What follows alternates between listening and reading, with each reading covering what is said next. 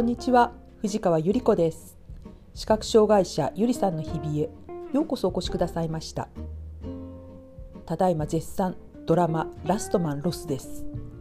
昨晩いつもの日曜日ドラマの時間だと思って普段ほとんどつけないテレビをつけてもらって途端にそうだった先週素晴らしい最終回だったんだっけとがっくりしておりました。この春大好きな福山雅治さんと視覚障害者を主人公に設定された刑事ドラマというどこまで私の興味を引きつけるんかいというくらいのドラマが始まって全話10回があっという間に過ぎていきました。見終わった感想は大満足です。福山さんのベルベットのような安定感のある声の表現。バディの大泉洋さんのツンデレ感あふれる声の演技。そして周りを固める俳優女優さんの豪華なこと。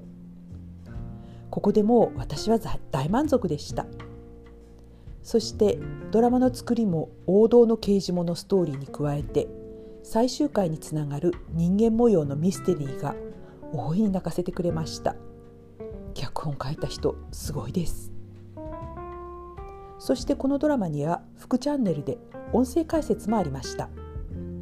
この音声解説がとっても良かったんです。どんな状況の場面なのか人がどんな動きをしているか今誰が話しているのかその目線は誰に向いているのかドラマの流れを妨げない最小限の言葉でよくあれだけの情報を伝えてくれたものだと私は感激しました。普段歌舞伎鑑賞でのイヤホンガイドで音声ガイドは慣れていますが現代劇現代ドラマでもこれだけ完成された音声補助があると本当に楽しめるだなと改めて嬉しい思いでした。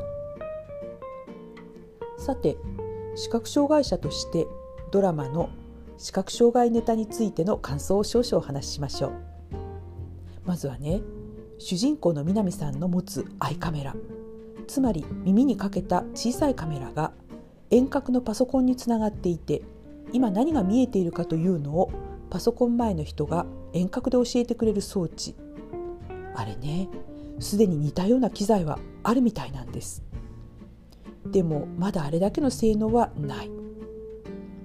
そして私はアイカメラ装着してお仕事に励む南さんを聞いていて「おいバッテリー切れたら大変だぞ。バッテリー残量大丈夫かい?」とか「えー、その場所で遠隔のパソコンに電波つながるか？えフリー Wi-Fi つながってるの？あららそんだけ動画送受信してたらあっという間に通信制限かからんかね？などと突っ込んでました。視覚障害者が見るための代替品の進化は目覚ましくなっているようです。でも機械だけの進化ではなく通信システムやそれに伴うサービス料金などのサポートも進まないとうまく機能しないのではないかと思ったのでしたでもいいなあんな機械欲しいよあともう一つ私の印象に残ることはこのドラマは視覚障害者が周りに援助依頼する時の姿勢や心構え言葉の使い方などの参考になる点が山盛りありました。主人公南さんは人たらしという設定ですがまあいやらしい意味ではなく視覚障害者の彼ができることとできないこと。人の助けを借りればできることをきちんと自分の中で整理して区別しているという大変明晰な人物だということに感動しました。最初の頃足手まといだということは分かっています。それでも皆さんの助けをいただければこれこれこういう仕事はできるのです。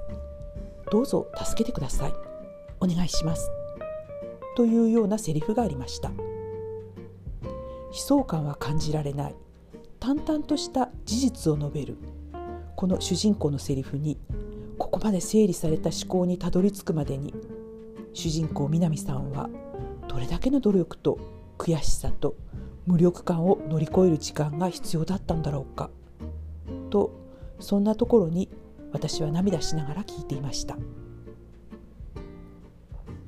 技術や工夫で自分のできることは自分でやる。できないことは素直に人に助けを求める勇気を持つこと。障害者であってもなくても心地よい世界を作るための基本をこのドラマで再確認したのでした。再放送しないかしら？それとも大枚はたいてブルーレイディスク予約する？うんもう悩みますね。今日もお聞きくださいましてありがとうございました。皆様の日々が安全でお幸せでありますよう心からお祈りいたします。ではまた次回。